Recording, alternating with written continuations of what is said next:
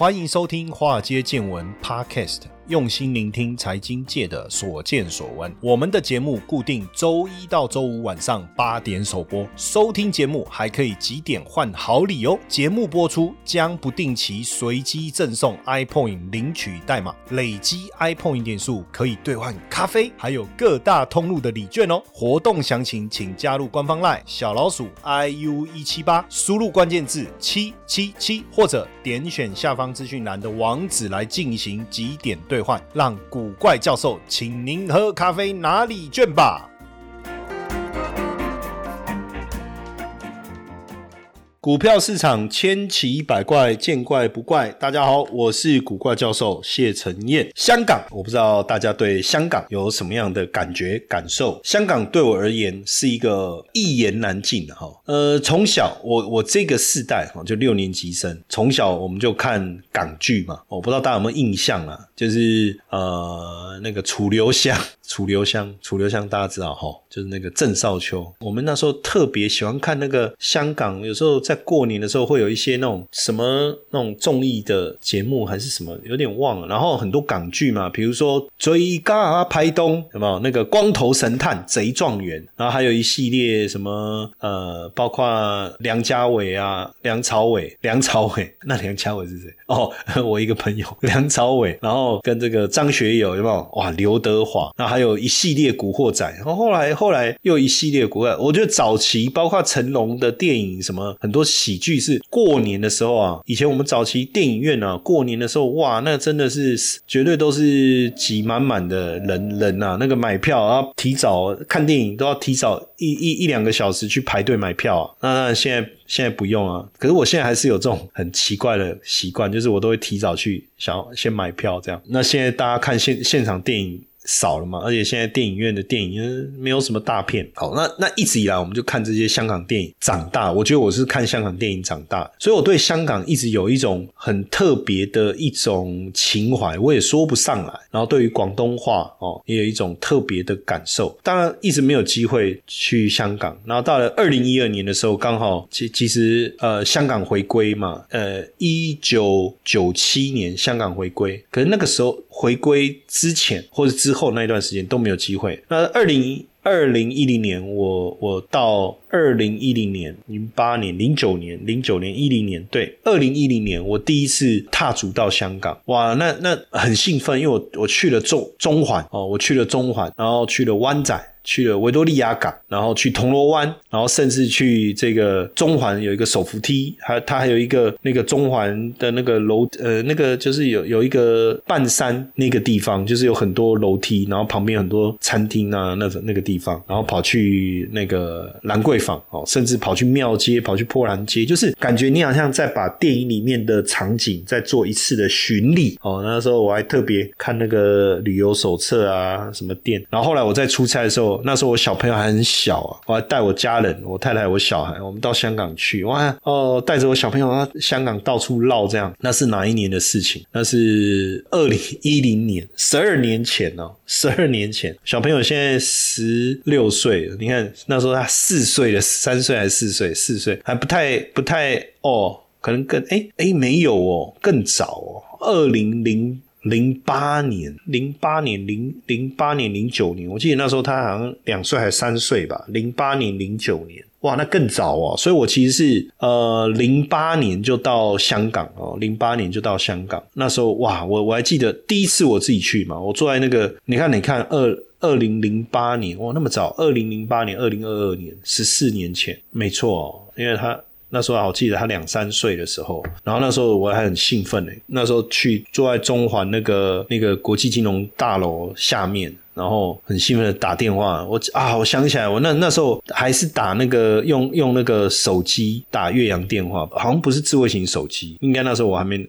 有没有拿智慧型手机？好像也还没有哇。那时候，所以你看，对我来讲，香港是一个。然后从那个时候，我几乎就常常常要飞香港，然后去香港考证照哦，然后来来回回。到后来，我们在香港成立公司，我在香港申请到这个身份证，然后在香港认识很多好朋友，也跟香港的朋友合合作。本来都有很多想法，对不对？因为他们也讲说，他们觉得五十年不变嘛。哦，所以我们还有很长的时间去发展。呃，但当然后来产生了很多的变化。哦，最近中国防堵 COVID 哦。就清零的政策，可看起来中国香港好像有一些些不同。当然，这是不是代表就是说，他们还是中国还是需要香港来作为通往这个西方的大门呢？哦，因为毕竟，呃，中国还是需要香港来进行海外的投资。北京也希望香港能跟中国融合，但是也能够在全球市场稳住它的经济地位。呃，当，当时说好的五十年不变，才走到一半，感觉上就面目全非了哈，感觉上就面目全非了。那呃呃，记得在去年七月的时候，英国为香港人提供一个特许入境许可的移民计划就要到期，所以机场就满满的都。是要离境的香港人。那到今年香港回归中国二十五年哦，那一九九七年回归以后呢，香港就经历了几次的移民潮。二零一九年哦，就是反送中掀起了香港社会的一个动荡哈。嗯，说实在，反送中期间，反送中初期，那时候我刚好，因为我们香港公司在中环嘛，那那时候也是要去，还是得去香港处理事情。那我香港的朋友就跟我说，他说那时候香港机场可能示威的关系，随时都关闭，所以他叫我说不要从香港机场进去。所以那时候我就从。呃，坐飞机坐到澳门，然后再从澳门坐船，在上环那个地方上码头嘛，码头上岸，哇，真的就是中环，就是上上环、中环、湾仔这样。然后那个我上岸以后，真的就经过那个还有人丢汽油弹的地方，那时候也是很紧张啊，很紧张。所以那一次，当然这个反送中的。后来又因为疫情，整个香港社会的变化就变得非常非常的大哦，变得非常非常大。但现在当然香港人其实少，到底是中国的香港，还是香港人的香港，还是香港是一个呃独特的地方哦？国安法，中国的国安法在二零二零年六月实施哦，那当时香港有二十五万人移出哦，二十五万人移出，那很多人当然没有办法，他没有办法移民，那只能低头。哎，其实呃，香港回归中国以后啊，呃，一个很大的差别。我记得我刚去香港的时候。呃，因为我不太，我我其实不会讲广东话哦，那是后来比较会听啊，但是讲还是有点困难哦。所以刚去的时候，呃，要去点餐啊，干嘛，其实也不就是很难沟通，他们也不会讲中文。那时候是二零零八年，可是到了二零那一九九七嘛，二零零八，你看过了十一年，后来到了二零一零年、一二年啊，再到。一五年，我那后面几年，后面几年在去香港的时候，我的感觉就是大家的中文好像变得好很多，虽然有一个腔调。那我问我朋友，朋友就说啊，为了做中国的生意啊，因为香港的商家就变成迎合大陆游客的一些药店啦、金铺啦，哈。那当然，这个反送中这个抗议事件也引来很大的这个冲突了，哈，很大的冲突，大家的气氛也变得不太一样，哦，甚至有。时候公司原本有一些比较敏感的一些杂志或报纸，哎，不见了，到底怎么一回事？那对。对香港的年轻人来讲，他们过去有想过，哎，会不会退休到台湾来？因为毕竟香港的物资啊，生活的成本太高哦。没想到必须提早，大家会觉得说，哎，香港跟台湾的文化差不多，大家比较不会有一种奇怪的眼光看，确实是不会啦。像现在在台北，有时候做节目会听到人在讲广东话，而蛮亲切的。但是对香港年轻人来讲，哦，香港主权移交二十五周年，那到底是香港人还是中国人？那是中国香香港。不是吗？可是其实年轻人可能也有些不同的想法，有些不是非常认同哦。那有些人认为，有些人就不认同，他认为他就自己就是香港人，香港是香港，中国是中国。但有一些认为他就是中国香港，所以身份的认同也开始产生一些差异性哦，也开始产生一些差异性。呃，不过香港回归二十五周年哦，但是。人心回归的问题，港人能不能完全的认同回归中国的事实？哦，或是年轻人愿不愿意去理解内地？哦，增加跟内地交流的机会，这个可能就是未来香港必须要去面对的一个问题。哈。面对的问题，那香港第六任的特区行政长官李家超，哈，呃，高票当选哦，这个当然也在大家意料之中了，哈。但未来他怎么带领香港，哦，因为香港国际化、国际都市，这个是非常重要的，它的核心价值。香港最核心的制度跟环境优势就两个点，对不对？哦，灵活性跟国际性。但是未来这个能不能维持？还有香港的竞争力是人才，这个能不能持续？过去确实国际精英都到香港，哦，国际精英都到香港，有完善的法治，对不对？那个郭富城不说香港是最最安全的城市，是这样，他是这样这样讲吗哦，他诶，我那他讲的有一点口音，最安全的城啊，我怎么讲一讲变成是 又变成最安全的城市嘛？哈，最安全的城市，城市哦，香港有完善的法治、发达的金融市场，对不对？还有广泛的商业网络。那你说要对接深圳，还是要往这个上海或者是东南亚走，都都有非常好的机会。而且很多的商会在香港非常久了，他们也认为呃有非常发的基础设施哦。那我我那时候去香港的时候，我我每次出差我都住不同的饭店酒店，我就跟我自己讲，我透过比如说我去住这个湾仔皇后道哦，或者是天天后，然后或是去住这个铜锣湾上环炮台山，反正我就每一次我都去住不同的饭店，就是我不会住同一家，然后或者说我只住中环，没有哦，我就是上环、中环、湾仔。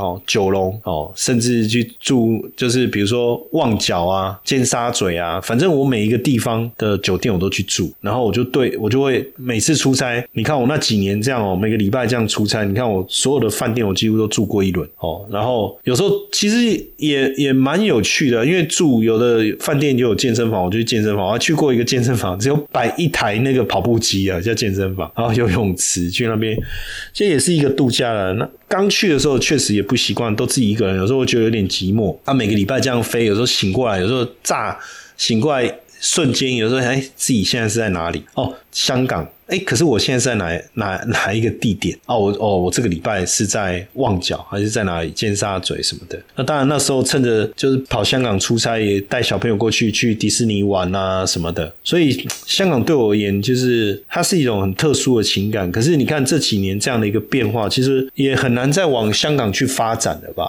对不对？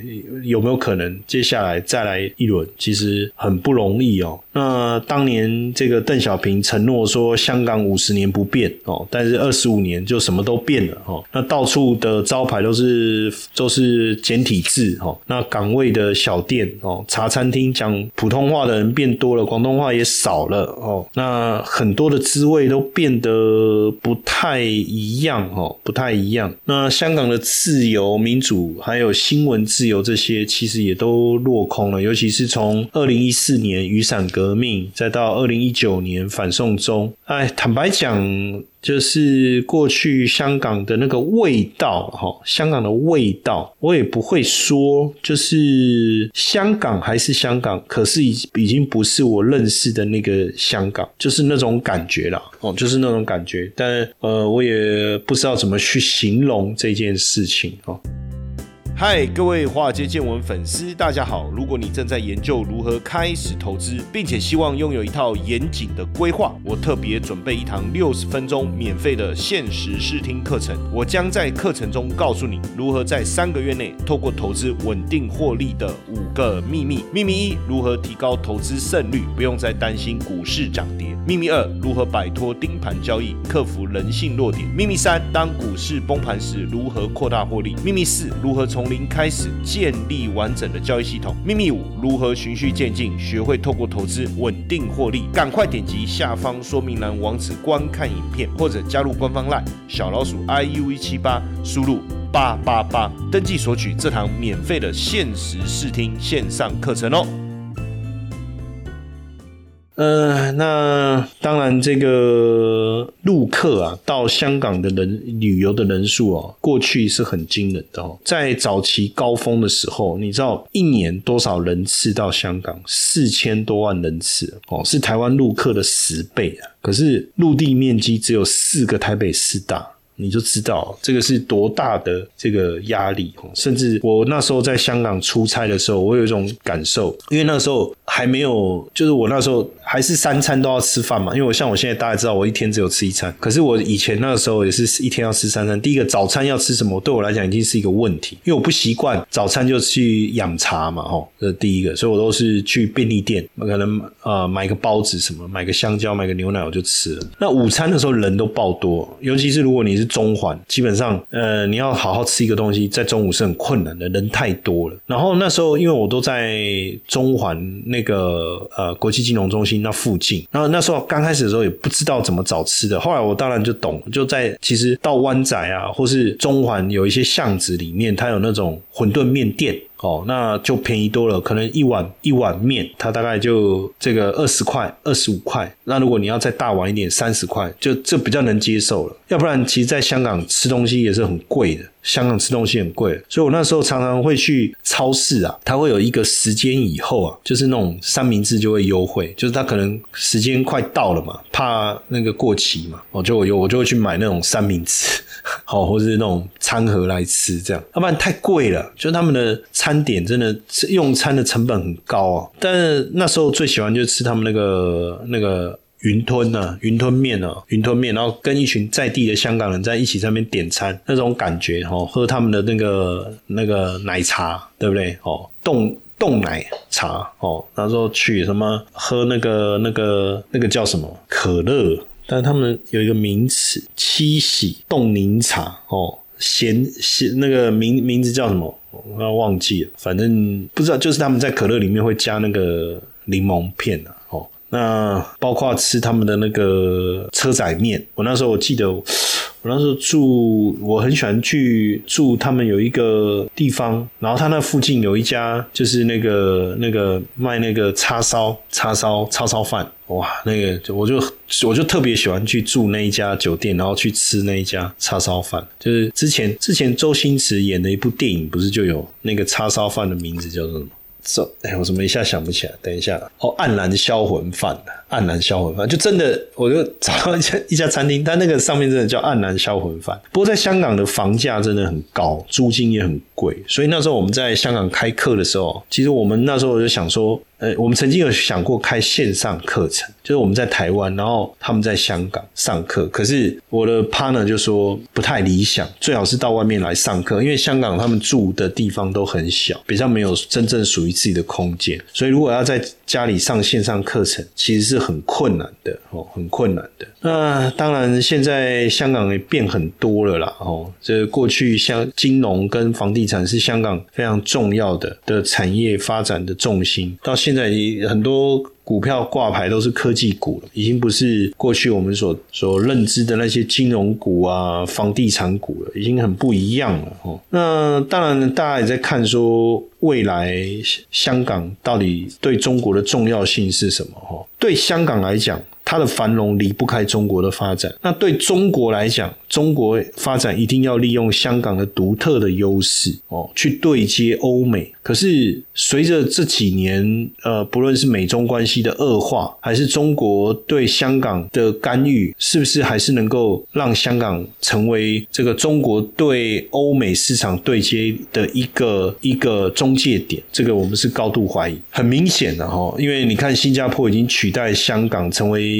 亚洲第一了，已经取代取代香港，然后包括很多金融公司，很多这个亚洲区国际的亚呃国际金呃应该说跨国公司的亚洲区的总部位置也都移到新加坡去，所以香港的传统优势已经在逐渐消落，逐渐消落哈，逐渐消落，甚至被逆转。所以能不能再出发重新定位？因为香港面临的尴尬的局面哦，等于是又要配合中国的。政策哦，那又怎么样能够去衔接国际之间的一个发展？这个确实是不容易哦，确实不容易。所以香港港政治的内地化，当然也也让港民不断的出走哦，不断的出走。房地产价格持续的一个重挫哈，连香港一些分析香港非常准确的一些经济学家也认为哦，也认为这个香港的房地产应该会在现在的水准之。下哦，再跌个百分之四十哦，哇，真的，那这样是很惊人的哦。我不知道这个分析的依据啦，哈，分析的依据。但不过目前香港今年以来房价跌的其实也不到百分之五了，哈，不到百分之五。但是连高盛都预估说，未来几年香港的房价三年要跌百分之二十。那